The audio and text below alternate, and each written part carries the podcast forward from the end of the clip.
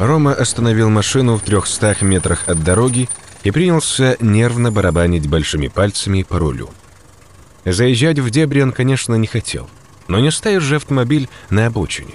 Дорога хоть и пустынная, но не мертвая, время от времени проезжают люди даже в это время суток. На востоке занималась тонкая нитка рассвета. Скоро станет светло, и нужно торопиться. Он выдернул ручник и откинулся на спинку сиденья. Руки дрожали, его тошнило. Неплохо бы немного выпить для храбрости, но не дай бог попадется ментам в таком состоянии, потом не отвертится. Он достал сигарету из мятой пачки и закурил. Горький дым раздирал горло. За последние три часа это была вторая пачка, и никотин в буквальном смысле должен был вот-вот покапать с одного места. Он несколько раз затянулся и выкинул сигарету в темноту. Уголек взорвался искрами и тут же потух. Рома достал из пачки сигарету, закурил. «Черт!» – пробормотал он и сделал радио погромче. Диктор приятным женским голосом пообещала всем, кто уже проснулся, отличный солнечный день. Рома ухмыльнулся. Куда уж лучше. И несколько раз силой ударил ладонями по рулевому колесу. Он не хотел выходить из машины. Он с удовольствием оттягивал бы этот момент еще очень и очень долго. Ровно столько, чтобы осознать произошедшее, чтобы убедить себя в том, что она не оставила ему выбора. Запустив очередной окурок вдаль, он пересилил себя, схватил фонарь с соседнего сиденья и вышел наружу. Несмотря на самый разгар лета, воздух был прохладным. А может быть, его попросту морозило от пережитого. Как бы то ни было, по спине Ромы поползли мерзкие мурашки. Подошва противно чавкнула под его весом. Раньше тут был летний лагерь для детей, но лет 30 назад то ли бобры заболотили, то ли все-таки люди. О гордом прошлом местечко напоминали проржавевшие трубы качелей и низкие турники. Здание разобрали по кирпичикам, не оставив и следа. Где-то вдалеке закричала «выпь». Противно квакала лягушка, спрятавшаяся в зарослях камыша. В воздухе висел густой запах стоячей воды. Он вдруг подумал, что именно тут впервые поцеловал ее. Место не самое лучшее и не слишком далеко от городской черты. Но это было единственное место, куда, в этом он был уверен, нечасто забирались даже самые отпетые грибники и рыбаки. Как символично. Пустой треп, конечно. Ну что с того, что тут было его первое с ней свидание? Ничего. Однако, как он ни старался вытравить суеверие, впитанное с молоком матери, так и не получилось. Он поймал себя на том, что стоит возле багажника, замерев, вот уже битых пять минут, и, похоже, не собирался его открывать. «Черт!» — он до боли сжал зубы и резким движением дернул ручку.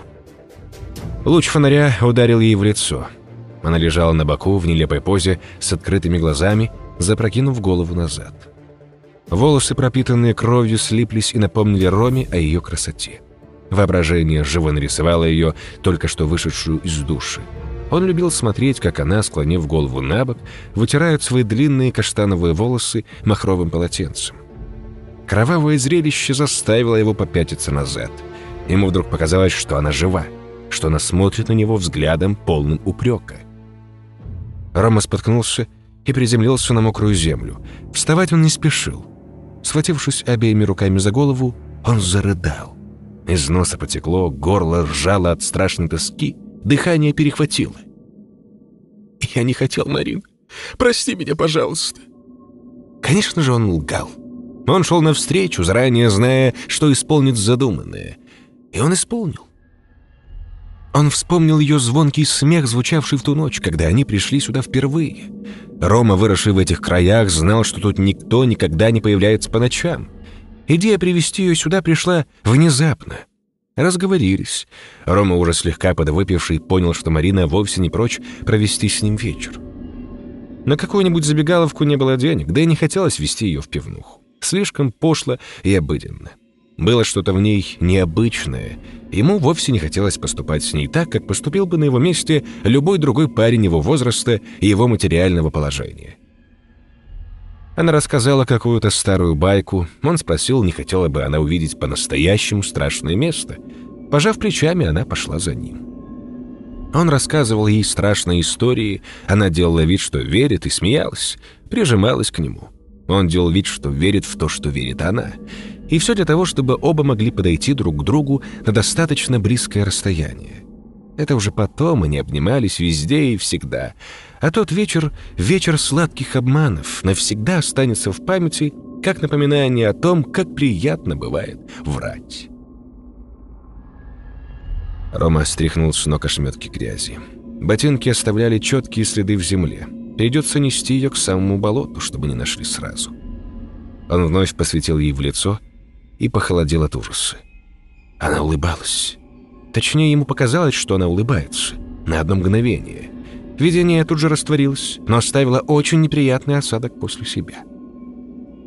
«Ты сама виновата», — пробубнил он, пряча взгляд в землю. Сама никто не хотел, чтобы все закончилось вот так. Он нагнулся над ней и просунул руки под мышки. Вновь поймал себя на странные мысли. Та еще живая девушка, с которой он прожил без малого 10 лет, носила имя Марина. Эту же, уже мертвую, он не мог даже мысленно назвать по имени. Она — вот все, что осталось от живого когда-то человека, местоимение чувстве вины ли дело, или же он пытается таким образом оградиться от реальности, он не знал. Да черт с ним, с именем. «Ты сама виновата!» На этот раз уже громче произнес он. Череда неправильных и чересчур поспешных решений. Вот из чего состояла его жизнь, и скорая свадьба не стала исключением. Лишь получив диплом инженера, Рома понял, что ему совсем не хочется провести треть жизни на заводе. Начальство над соседями, работавшими там же. Его странное рвение попасть на военную кафедру после университета – очередная потеря времени. Ипотека на адских условиях, которые теперь уже никак не поменяешь. И, конечно, свадьба. Кто виноват в том, что все пошло кувырком? Разве разберешь теперь? Не получилось у них стать примерной семьей. Ни он, ни она не выдержали испытаний бытом и круглосуточным обществом друг друга. В свое оправдание Рома мог сказать, что сам никогда не провоцировал скандалов. Развод — это тебе не свадьба, на это не пойдешь, не взвесив все «за» и «против». И пока они взвешивали, жизнь ленивым потоком вытачивала из них двух совершенно безвольных существ. В поисках вечных компромиссов они менялись, отчего становились все более противными друг другу. Эта неприветливая и безучастная женщина в его доме действительно та, с кем он собирался жить, пока смерть не разлучит их? Этот скучный или ставший скучным человек, тот, кому она обещала посвятить свою жизнь при сотне свидетелей? Его шутки раздражали. Ее поведение заставляло его сжимать кулаки в пассивной агрессии. «Ты сама виновата», — вновь сказал он и попытался вытащить ее тело из багажника. Она успела окоченеть. Чему тут удивляться? Она пролежала там больше суток, пока он пытался заглушить боль утраты. Пришлось хорошенько дернуть, чтобы голова наконец оказалась снаружи. Он потянул ее на себя, и ноги с глухим стуком ударились о сырую землю. Послышался шум приближающейся машины. Рома бросил ее и схватил фонарь. Прижал его к бедру, выключил и понял, что потребность в нем уже отпала. Светлые полосы горизонта хватало с лихвой, чтобы различить кусты, воду, а главное — тропинку. Как назло, одна за другой проехали еще три машины. Рома стоял все время неподвижно и смотрел на ее тело. В темени чернела дыра, оставленная молотком. Нет, не молотком, им самим. Он оставил эту дыру в ее голове. Не в силах больше видеть это, он вновь сел на землю, закрыл глаза ладонями и попробовал подавить чувство брезгливости и жалости к себе. Беззвучные рыдания трясли его плечи. Ком в горле вырос до нереальных размеров и мешал дышать. По ее лицу пробежал какой-то жучок. Рома с отвращением уставился на него. Когда-нибудь и по нему будут ползать насекомые — Самого его будут ждать муки, куда более ужасные, если верить, конечно, в христианские сказки о грозном старце, который наблюдает за всеми действиями своих рабов. Жучок заполз в ноздрю. Рома вскрикнул, осторожно ударил кончиками пальцев по ее носу. Наглая букашка тут же покинула присмотренное убежище. Она снова улыбнулась. На этот раз улыбка была издевательской. Она понимала, что он сходит с ума и никогда себе не простит ее жизни. Жизнь. Он всегда кичился своим мировоззрением. Нет ничего важнее жизни и прав человека. Бессмысленные слова. Они что-то значат, пока чьи-то там права не касаются тебя самого. Имела ли она право на аборт? Имела ли право не обращать внимания на его возражения? Имела ли право разрушать его мечты, пока пыталась воплотить свои в жизнь? Ему всегда казалось, что слово «семья» по умолчанию подразумевает также слово «дети». Они никогда не говорили о детях до свадьбы. Наверное, и она считала его неудачным выбором. Что и говорить, ей было скучно с ним. Он не любил дискотек, клубов, шумных сборищ. Она не любила кинотеатры, юмористические шоу и концерты. Он взял ее тело под мышки и поволок за собой. Под ногами чавкала грязь. С горем пополам они притерлись друг к другу. Хотя тут лучше сказать, не мешали друг другу жить, не путались под ногами. Как ни странно, но напряженная обстановка дома помогла карьерному росту обоих. Да, они сожгли к чертовой матери все человечное в себе. Но из пепла этого кострища возродилось новое чувство, которое им обоим было в новинку – уважение друг к другу.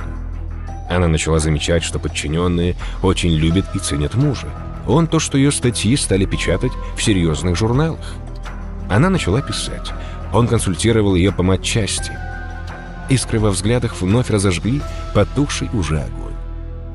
К сожалению, ненадолго. Пришлось войти в воду по колено. Он не был уверен, не прибьет ли ее тело обратно к берегу через пару часов. Последние два дня настолько опустошили его, что все чувства отупели и казались чужими. Слезы вновь застилали ему глаза. Он попытался вспомнить ее улыбающуюся. Не этой улыбкой, а той доброй, которой она улыбалась еще в начале их пути. Однако воображение вновь сыграло злую шутку. Перед глазами было испуганное лицо. Она выставила руки вперед и пыталась объяснить происходящее. Почему? Он прижал ее к себе поближе и прикоснулся к холодному, пожелтевшему лбу губами. «Почему ты это сделал? Я ведь жил для тебя. Неужели ты не понимаешь? Для тебя!» Он не кривил душой. Когда до него начало доходить, что у нее есть любовник, он вдруг осознал, как сильно погряз в этом вязком, отупляющем состоянии под названием «любовь». Горькая обида сделала из него ревнивого урода, который требует отчета за каждую проведенную минуту.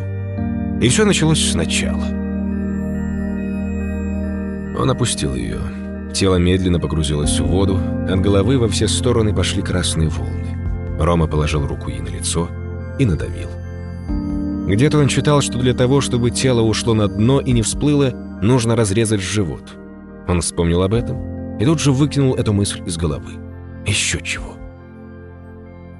Он хотел повернуться, но вдруг понял, что не может поднять ногу. «Черт!» Попробовал вытянуть со дна, но с тем же результатом. Рядом булькнуло. Со дня поднялся пузырь. Вполне возможно, что виной этому был сам Рома. Он понял, что слишком долго простоял с телом на руках. Какой же, мать твою, придурок! Спина и лоб в одно мгновение покрылись холодным потом. Болото съело его ноги по бедра. Рома стал лихорадочно перебирать в голове все прочитанные книги по выживанию. Таких, к сожалению, было не так уж и много. Вроде бы нужно лечь плашмя. Он попытался, но ничего из этого не вышло. Ноги уже были внизу и с каждой секундой все глубже уходили внутрь. Он попытался высвободить ступню из ботинка. Болото жадно чавкнуло, и он едва не вскрикнул от счастья, когда понял, что у него получилось. Черт с ним, с ботинком. Вряд ли его найдут, а если и найдут, то не смогут связать с ним. Еще одна косвенная улика, не более. Однако, высвобождая одну ногу, он еще глубже погрузился второй, и теперь не мог пошевелить ею. Нога погрузилась почти полностью. Холодная вода коснулась паха. Он начал дергаться и слишком поздно понял, что лишь ускоряет таким образом неизбежное. Он откинулся на спину и стал ждать, что трясина отпустит его. Вода залилась за шиворот. Чтобы как-то удержать равновесие, он попытался опереться руками.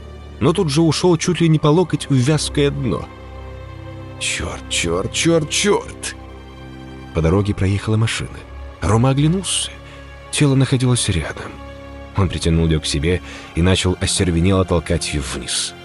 Мало радости от спасения, если тут же придется садиться в тюрьму. После нескольких минут усердного труда ему все-таки удалось осуществить задуманное. Болото с жадностью принялось поглощать ее тело. Он стоял по пояс в трясине и с каждой секундой погружался все глубже. Вновь проехала машина по трассе. «Эй, помогите!» Болото понесло его крик во все стороны. Машина проехала мимо и унесла с собой единственную надежду. Он вновь попытался вырваться из мертвой хватки, но погрузился еще глубже. Теперь вода достигала выступившего в последние годы живота. «Черт!»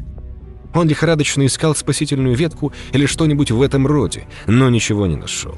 Боже, как глупо! Так хочется сказать. Будет тебе наукой. Да только не будет. Некому учиться, если его не станет. Он попытался представить себе, как это будет. Наверняка очень болезненно. Говорят, что утонуть не самая приятная смерть. Сначала ты пытаешься задержать дыхание, но вскоре не выдерживаешь и впускаешь в легкие воду. Боже! Он понимал, насколько кощувственно прозвучит молитва, но попытаться все же стоит. «Пожалуйста, дай мне вырваться. Я... я клянусь!» Он не успел принести клятву, потому что в полуметре от него всплыла она. Глаза ее открылись там, на дне.